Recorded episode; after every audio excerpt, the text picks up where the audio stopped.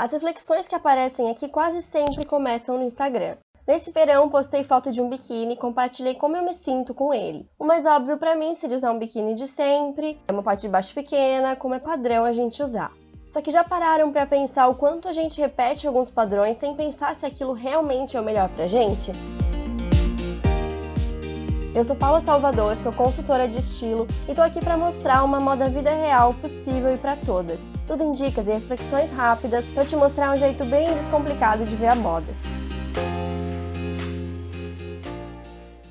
Nesse post de biquíni que eu comentei, usei aqueles de cintura alta e uma parte de cima também maiorzinha. E eu só percebi o quanto eu me sentia melhor com ele quando usei. Para mim, a sensação de não ter que me preocupar se coxinha estava no lugar, se o biquíni de lacinho ia sair, foi a melhor coisa. Não que agora eu só use esse, mas agora eu tenho como uma opção, coisa que não acontecia antes. Eu só repetia o padrão de que biquíni é assim, o que é legal é biquíni pequeno, e eu uso porque todo mundo usa.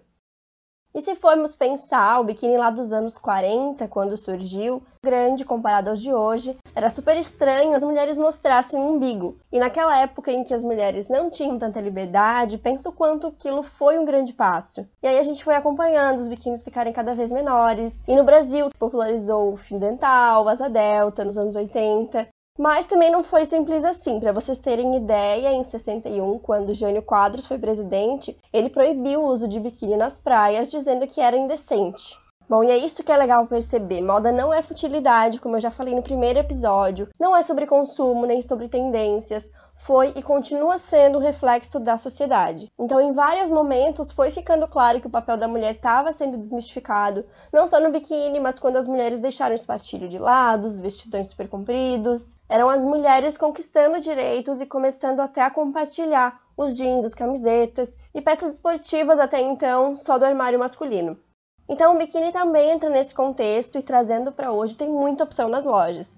Agora que a gente tem liberdade para isso, a gente tem que voltar e pensar o que eu quero, porque isso não precisa ser uma imposição. Eu puxei uma conversa sobre biquíni no Instagram e logo já perguntaram que tipo de biquíni fica melhor para cada tipo de cor. E existem sim alguns efeitos visuais, é a mesma questão que a roupa, mas eu não vou entrar necessariamente nisso, só queria alertar que, antes de tudo, a gente precisa observar muito bem a modelagem, se atentar como ele veste no corpo e na funcionalidade também. A gente tem corpos diferentes, então às vezes tem que provar vários até encontrar um que realmente case, que fique bem, que valorize. E é legal pensar, esse biquíni faz eu me sentir segura? Quando eu me mexo, sento, levanto, ele sai do lugar? Se eu estiver no mar, eu vou precisar me preocupar? Ele acomoda o meu corpo de uma forma legal, que eu me sinto bem? O tecido é fino demais e marca de um jeito que me incomoda? E sempre que a gente fala desses biquínis maiores, já perceberam que a questão é sempre a marquinha do sol? Só que por que a gente vai à praia? É para pegar sol? Sempre. Eu particularmente acho que isso até faz com que eu me cuide um pouco mais. E a Ju comentou que nunca tinha pensado em levar para praia o mantra dela de conforto é o mais importante. Só que ela nunca cogitou usar por conta da marca. E aí ela se deu conta de que quando vai à praia, à cachoeira, nem é pela marca, ela vai porque ama a água. E agora resolveu que na próxima vez vai experimentar.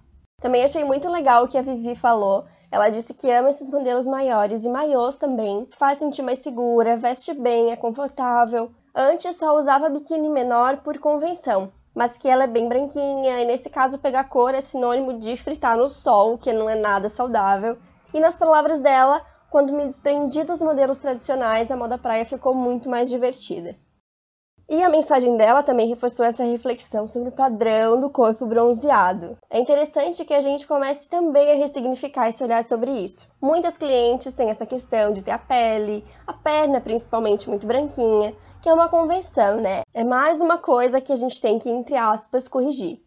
Espero que essa nossa conversa de hoje tenha sido um empurrãozinho para a gente ressignificar a nossa relação com os biquínis, com a marquinha, com o corpo bronzeado e quem gostar dos modelos pequenos, ótimo, mas vamos começar a sair do automático para pensar o que pode ser legal também. Assim como Ana Lu, que disse que sempre usou biquíni de lacinho e cortininha a vida inteira, e no ano passado ela sentiu que o corpo mudou, ficou desconfortável com essa mudança, provou maiô e hot paint bem a contragosto e acabou amando. Disse que não larga mais, ela disse que se encorajou com as dicas do Instagram sobre isso, então fiquei muito feliz.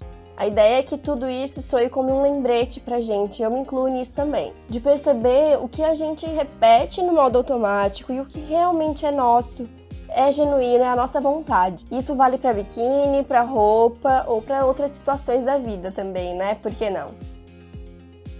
Na próxima semana a gente começa uma outra conversa sobre o que alonga, o que achata, como é que a roupa entra nisso. Então nos encontramos aqui na semana que vem.